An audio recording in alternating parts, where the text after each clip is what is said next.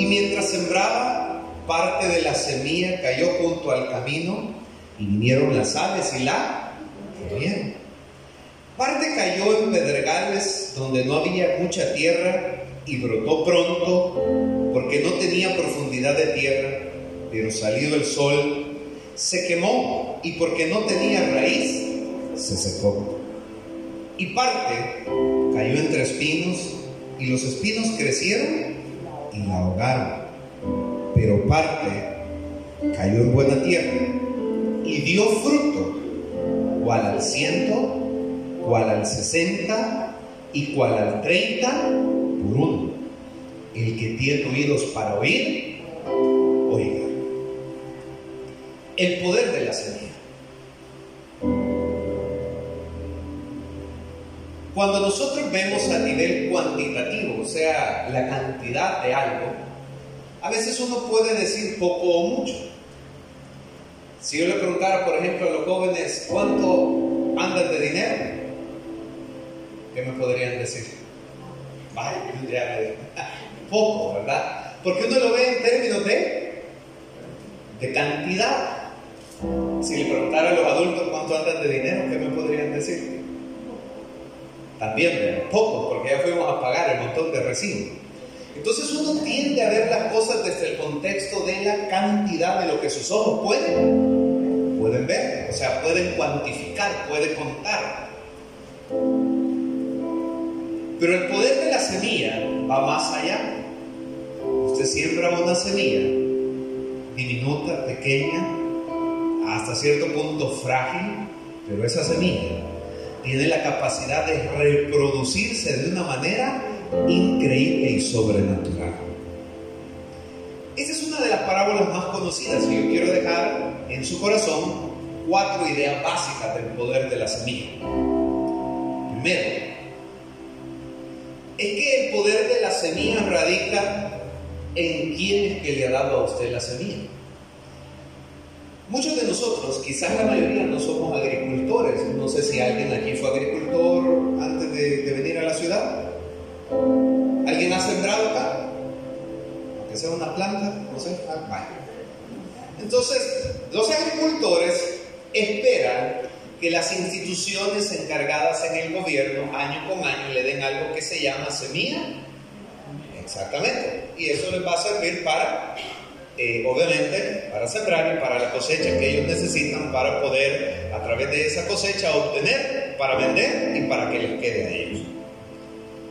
Si esa semilla no se entrega por las razones que sean, el agricultor está en un serio aprieto porque no tiene semilla. Y si no hay semilla, no va a haber cosecha. Porque no se puede dar el factor de la siembra. Si no hay semilla, no se puede sembrar. Porque lo que uno siembra, ¿qué es?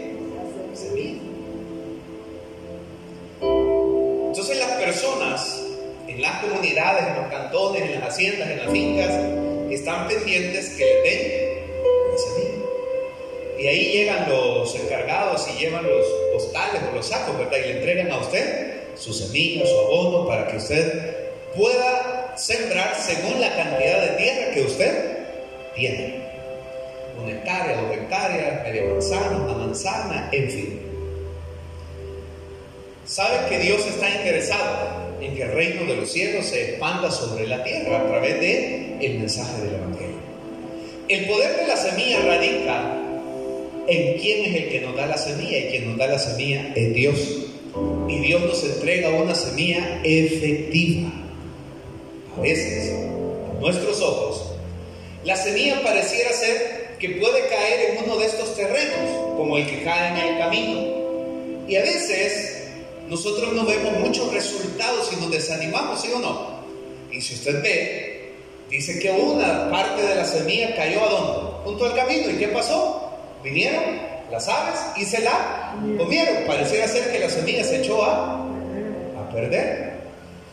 Y muchas veces cuando usted sale a sembrar la semilla, que no es suya porque es de Dios, ni es mía tampoco, a veces a nuestros ojos, en cuanto a números, pareciera ser que no nos dan la cuenta porque fue más lo que sembramos que lo que aparentemente se cosechó. Y entonces llega el desánimo y uno dice, bueno, pareciera ser que es infructuoso, o sea, que no hay resultado. Como que, por ejemplo, las hermanas vendieran, hicieran la venta los jueves y cada vez que hicieran la venta, solo lograran sacar los gastos. Entonces, el esfuerzo en cierta manera fuera improductivo porque están haciendo un gran trabajo para no obtener mayores resultados. Pero el poder de la semilla radica en quién es el que nos da la semilla. El Señor nos da la garantía que nos ha dado buena semilla, porque la semilla del poder del Evangelio tiene la capacidad de transformar vidas, tiene la capacidad de cambiar a las personas. La segunda idea que sacamos de esta cita bíblica es que el poder de la semilla tiene que ver con el impacto que produce esta semilla en la vida de una persona. Si todos unos dos mil años atrás, el Señor Jesús tuvo tres años y medio aproximadamente del ministerio terrenal. Durante esos tres años, dicen los historiadores que aproximadamente digamos que viajó en todo el territorio de Israel casi tres veces. O sea, es como que alguien se atravesara El Salvador a pie tres veces durante tres años y medio recorriendo la mayoría de ciudades y aldeas de esa época. Predicó en varios lugares, hizo milagros, todo lo que usted y yo conocemos a través de la palabra. Pero cuando él se fue, ascendió a los cielos, quedaban doce con él, que fueron los que nosotros conocemos como los discípulos. Y a estos dos se les dejó un encargo, y ese encargo fue, vayan por todo el mundo predicando el Evangelio y haciendo los discípulos, enseñando que guarden todas las cosas que yo os he mandado. Y aquí yo estoy con vosotros todos los días hasta el fin del mundo. Eran dos. Cuando llegó el día de Pentecostés, que habían pasado 10 días desde que Jesús había ascendido a los cielos, ya no eran 12, ¿cuántos eran? Eran 120 estaban en el aposento, ¿qué estaban haciendo? Orando. Y de repente vino el Espíritu Santo. Y producto de eso se levanta Pedro lleno del Espíritu Santo y empieza qué? A predicar. ¿Y se convierte en cuántos? Tres mil. Y luego se convierte en cinco mil. O sea que en menos de una semana pasaron de 12 a más de ocho mil. Y podríamos seguir viendo en el desarrollo de la historia, solo las asambleas de Dios en el mundo tiene 22 millones de miembros. Si le añadimos a las demás denominaciones, solo cristianos evangélicos de las diferentes denominaciones somos casi 700 millones en todo el mundo. El poder de la semilla tiene la garantía del respaldo de Dios, porque esa semilla es efectiva. No es nuestra, es de Dios. Y no somos nosotros la quien la hace producir, es Dios que se ha comprometido a hacer producir la semilla que nos ha dado para que podamos sembrar.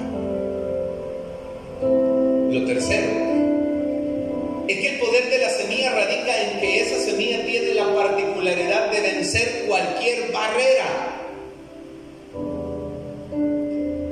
Yo no sé si usted se recuerda cómo vino a Cristo. ¿Quién tiene fresco en su mente cómo vino a Cristo? O sea, el momento, el día, la forma en que aceptó a Cristo como su Señor y Salvador personal. Algunos lo hicieron en medio de un contexto en el que posiblemente había mucha necesidad en su vida personal, tal vez una deuda, problemas en el lugar, problemas laborales, problemas económicos, alguna adicción, alguna situación el poder de la semilla radica en que esta semilla tiene la capacidad de romper y vencer cualquier adversidad. Hay una historia bien interesante en China. Entre 1917 y 1947, o sea, por más de 30 años, el gobierno en turno en China prohibió la circulación de las Biblias y dio una ley en la que no se podía predicar del Evangelio ni se podía mencionar a Cristo. O sea, estoy hablando algo de la historia, que usted lo puede corroborar en la historia. Y durante 30 años en la China, las asociaciones evangelísticas misioneras no podían enviar Biblias ni podían enviar misioneros porque eran perseguidos, estaba prohibido. Entonces los chinos, lo único que les quedó fue ocupar la herramienta de la iglesia primitiva cuando se reunía en las catacumbas, ¿se acuerdan ustedes? Que se reunían en las cuevas y en la clandestinidad. Cuando Mao Zedong entrega el poder y en China hay como pues tal vez no un gran cambio, pero al menos baja un poco el contexto de la persecución contra los cristianos.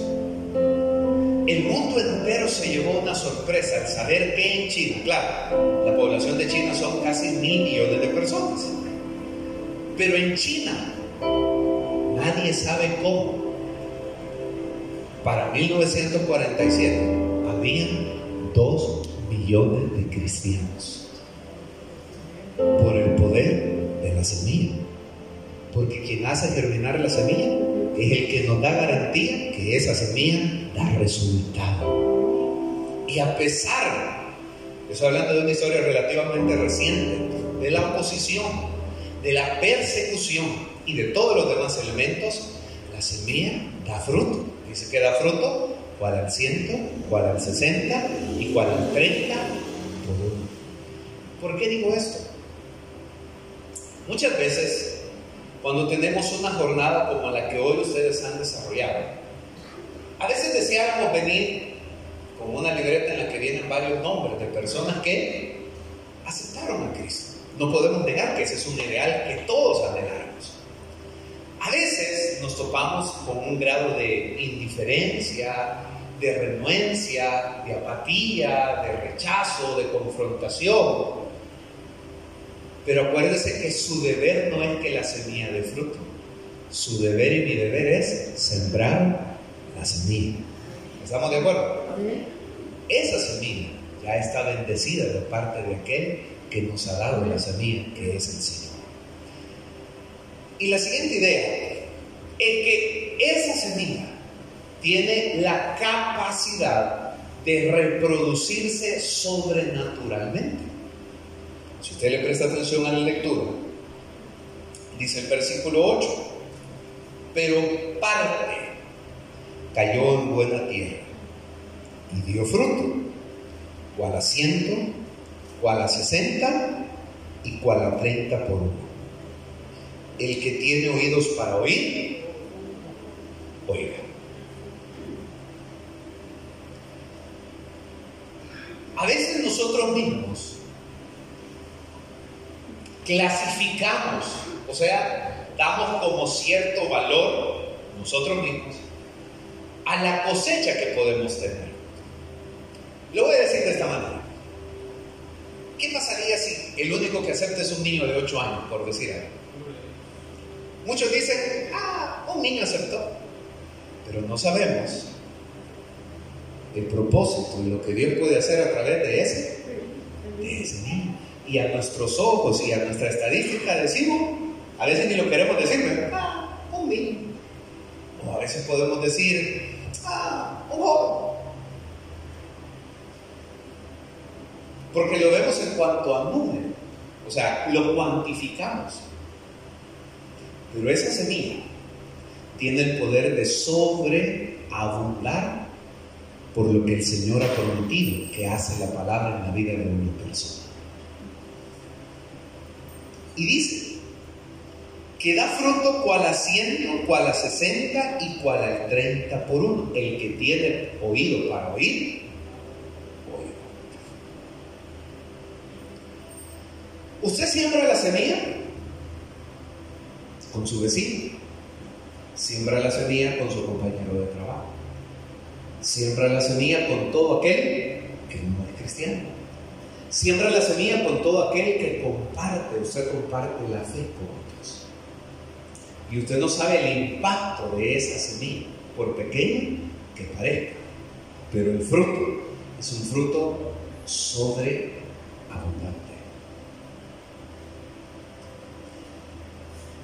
Wilber conoce a una de las alumnas que tengo ahorita en especialidad, porque fueron compañeros, siempre me preguntan por él. Y usted ver a una hermana de 68 años más o menos, ya mayor, y uno dirá, bueno, uno puede decir así como un niño, muy tarde vino a Cristo en el sentido que uno piensa que ya sus años de productividad pudieron pasar. Pero como el poder de la semilla, la calidad de la semilla la determina quien nos da la semilla. El fruto lo da el que nos da la semilla. Nuestro deber es sembrar la semilla. Y entonces nos quedamos admirados cuando nos damos cuenta que nos dice hermanos, tenemos dos filiales. Yo digo yo con una nos quebramos las uñas y nos dice, y están todos allá. Y me dice, allá voy los domingos a predicar. Dos filiales atiende ella con 68 años. Y me dice, miren, una solo tengo 40 niños. Tiene más que yo, dije Y en la otra me dice, tengo como 15 El poder de la semilla.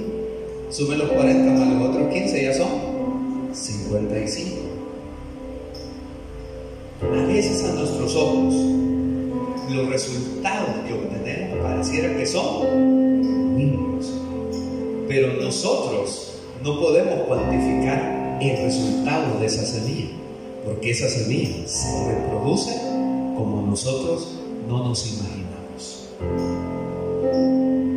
Hoy,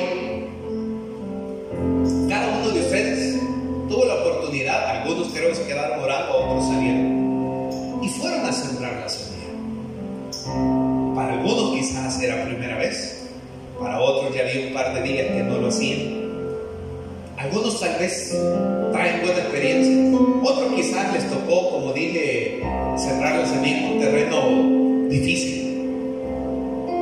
Y a veces pareciera ser que la semilla va a quedar ahí, pero ninguna semilla queda desperdiciada. La semilla va a dar fruto, cual al ciento, cual al sesenta o cual al treinta. El sembrador, quiero que regresemos al versículo 1. Versículo, perdón, versículo 3. Y aquí el sembrador salió a. ¿A qué salió?